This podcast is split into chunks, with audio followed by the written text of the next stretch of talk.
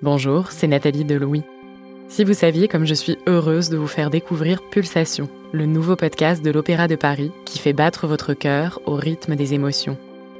L'opéra et le ballet font résonner en nous des sensations puissantes. Il m'est arrivé de rire et vibrer face à la formidable énergie déployée sur scène par des chanteurs pour nous faire ressentir toute l'intensité d'un opéra qui se déroule sous nos yeux. La mezzo-soprano Malika Bellaribi Le Moal l'exprime très bien cette œuvre, quand je la chante, ça réveille des, blessures émotionnelles. Alors c'est moi qui pleure et après c'est le public qui pleure. Dans chaque épisode de Pulsation, des chanteurs, danseurs étoiles ou chorégraphes vous emmènent dans leur voyage émotionnel, au plus près de la création. Écoutez-les dès à présent en découvrant Pulsation sur toutes les plateformes de podcast.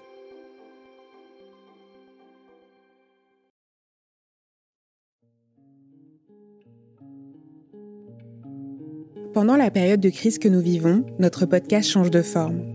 Nous nous y demandons comment vous vivez vos émotions pendant cette période de confinement. Et nous interrogeons des experts et des expertes pour nous aider à décortiquer tout ça. Je suis Cyrielle Bedu et vous écoutez Émotion, un podcast de Louis Média.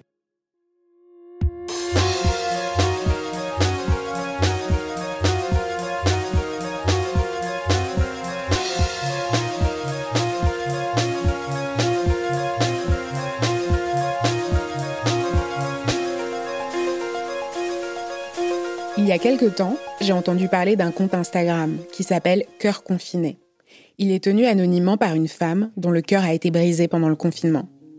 Sur son compte, Cœur confiné fait part de façon touchante de sa solitude, de sa colère, de son désarroi et de sa difficulté à vivre une rupture en temps de confinement. Je me suis rapidement abonnée à sa page, avant d'être contactée dans les secondes qui ont suivi par Cœur confiné elle-même. il se trouve que je la connais. On fait partie des mêmes cercles et il s'avère que je l'avais invitée chez moi quelques mois auparavant avec d'autres copines pour une soirée entre filles que j'ai organisée après la marche Nous toutes contre les violences faites aux femmes. Ce soir-là, celle que l'on connaît maintenant sous le pseudo cœur confiné, avait parlé de sa relation toxique avec cet homme qui lui a brisé le cœur pendant le confinement. Dernièrement, par message interposé, elle m'a expliqué en quoi rompre actuellement était encore plus étrange qu'en temps normal, et pourquoi il lui avait semblé qu'en parler sur les réseaux sociaux serait pour elle un moyen de gérer cette situation inhabituelle. Être quitté n'est en général pas un moment très agréable. Mais comment vivre une rupture pendant le confinement?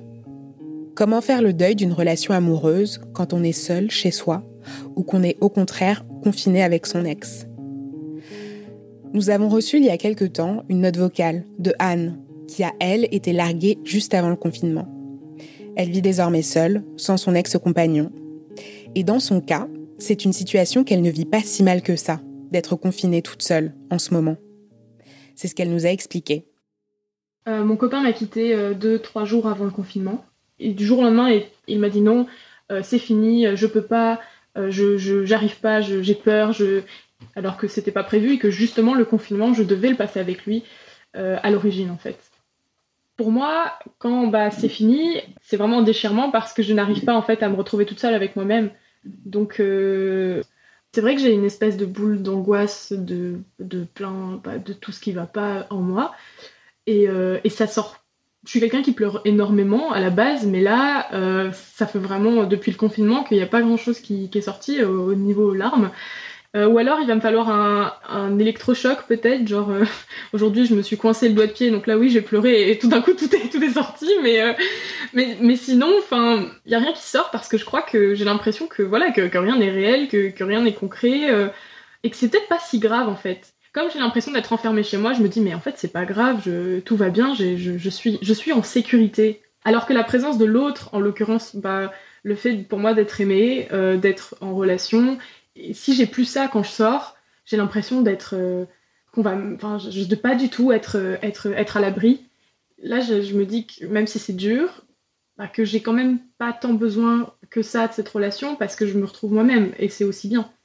J'essaye en fait pour une fois de remplacer euh, la personne aimée par moi-même et ça permet de de calmer, d'apaiser la douleur, même si elle va durer plus longtemps, que de la, rappeler tous les jours parce qu'en sortant, euh, on peut toujours tomber sur des choses qui nous font penser euh, à l'être aimé où quelqu'un va nous poser la question et ça va nous, nous y faire repenser. Et là, on n'est pas confronté à ça parce qu'on peut, on est enfermé chez soi, on peut choisir de se fermer complètement à la réalité. En fait, c'est ça. En fait, si on est dehors et qu'on on vit au milieu des gens, etc., qu'on voit même les, même les amoureux dans la rue qui nous dépriment, etc., on vit le truc et on a vraiment l'impression que c'est réel. Alors qu'avec le confinement, tout est en pause. Du coup, la rupture paraît un peu moins, réelle et peut-être un peu moins dure à vivre, je pense. Pour la psychanalyste et spécialiste du couple, Fabienne Kramer, ce que ressent Anne n'est pas étonnant. Depuis le début du confinement, Fabienne Kramer est en contact avec plusieurs couples qui ont rompu avant ou pendant l'isolement. Et selon elle, il s'agit paradoxalement d'une période au cours de laquelle il peut être plus facile de se remettre d'une rupture amoureuse. C'est ce qu'elle a expliqué au micro de Mayel Diallo non seulement je pense que c'est possible de se remettre d'une rupture quand on est confiné, mais j'aurais même tendance à penser que finalement, en étant confiné, on va se remettre d'une rupture beaucoup plus rapidement que si on ne l'est pas. Parce qu'on ne va pas fuir le sujet, on va le traiter. Et donc finalement, on va peut-être passer deux jours euh, euh, mal en point, mais après, rapidement, le travail de deuil, qui est un travail qui se fait sans notre volonté, qui est un travail, euh, je dirais, psychologique systématique, il va se mettre en place et donc euh, peut-être plus vite. La rupture amoureuse, c'est le premier moment où, dans un phénomène de couple, il y en a un qui prend une décision sans l'avis de l'autre, parce que en général, euh, la rupture, c'est quelque chose que l'un impose à l'autre.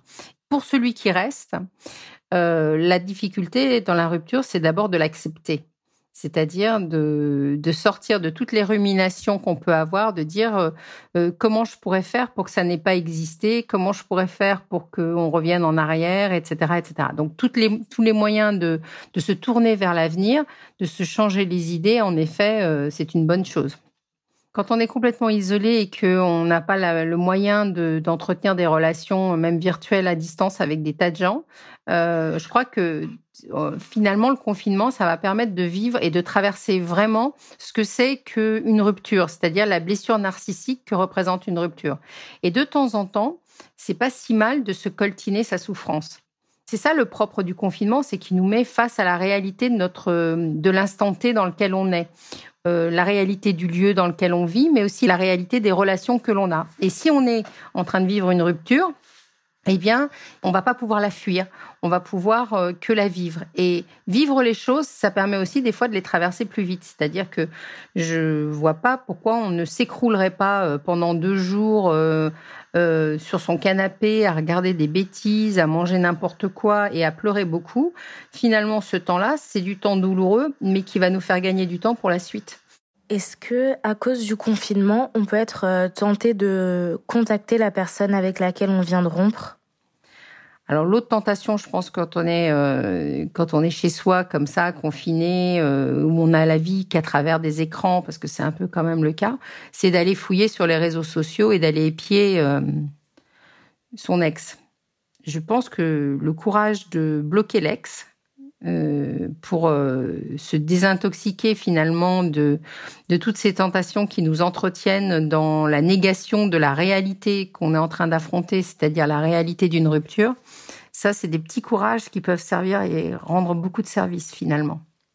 Mais du coup, quand on est confiné avec la personne avec laquelle on a rompu, qu'est-ce qu'on peut faire concrètement euh, pour faire face à cette situation? Si on veut faire le deuil de sa relation alors qu'on est confiné avec l'autre, la première chose, c'est la séparation de corps. C'est-à-dire décider de ne pas dormir dans le même lit, bien entendu de ne pas avoir de relations sexuelles ensemble, voire de se disjoindre au niveau euh, physique. Ça, c'est une première chose. C'est pas toujours évident. Il y a souvent des ambiguïtés qui traînent dans la séparation où au final, euh, on ne sait pas trop euh, quand on vient de se séparer de quelqu'un si on se met à lui faire la bise ou euh, si on continue à se masser les pieds le soir sur le canapé, etc., etc. Donc, je pense que la première chose, c'est de mettre une vraie distance physique qui signe la séparation. la deuxième chose, c'est peut-être que puisqu'on est confiné ensemble, on peut commencer à régler les problèmes pratiques. Euh, pour les appliquer après. On a un compte joint, et ben on peut le disjoindre. On a, il y a plein de choses qu'on peut faire. On peut faire une recherche d'appartement pour celui qui devra quitter l'appartement pendant. On peut gérer euh, les histoires de garde. J'imagine que si c'est des couples avec euh, des enfants, ben ils peuvent contacter un avocat pour voir comment on met en place la garde. Enfin, on peut régler énormément de choses en amont. dans une séparation. Mais l'essentiel, c'est de ne pas être ambigu, c'est-à-dire de ne plus euh, euh, entretenir euh, tous les petits éléments qui faisaient qu'on était en couple. Peut-être qu'on peut aussi avertir ses amis, avertir sa famille, l'officialiser et à la fois donc du coup passer du statut de couple au statut de, de colocataire pendant un temps. Voilà. Et puis qui sait, peut-être ne plus obligatoirement euh, suivre les mêmes règles, c'est-à-dire on n'est peut-être plus obligé euh, de faire euh, nos machines ensemble, de manger ensemble, parce que c'est souvent un des noyaux du couple. finalement, des gens qui sont séparés, qui vivent sous le même toit, ils font peut-être pas, ils mélangent peut-être pas leur linge sale dans la même machine, par exemple. Et est-ce que vous avez rencontré également des couples qui ont rompu, mais qui sont quand même confinés ensemble? Le confinement euh, impacte d'une manière ou d'une autre ces, ces ruptures et c'est les couples qui ont, qui ont décidé de se quitter avant le confinement et qui se retrouvent confinés ensemble. Euh, ça doit être très difficile. Moi, je pense que à l'échelle de tous les couples, en fait, le confinement, ça va permettre de clarifier les choses et de résoudre des, des problèmes. Chez certains qui n'allaient peut-être pas très bien, qui hésitaient à se quitter, etc., peut-être qu'ils vont retomber amoureux l'un de l'autre. Mais chez d'autres, euh, rapidement, ils vont s'apercevoir que il y a une évidence et qu'ils n'ont plus rien à faire ensemble. Alors, ils passeront à côté l'un l'autre, peut-être en créant des relations plutôt amicales ou euh, en essayant de, se supporter. Et puis, il faut pas oublier non plus que on a vu euh, ressurgir des tas de violences euh, faites aux femmes. Hein.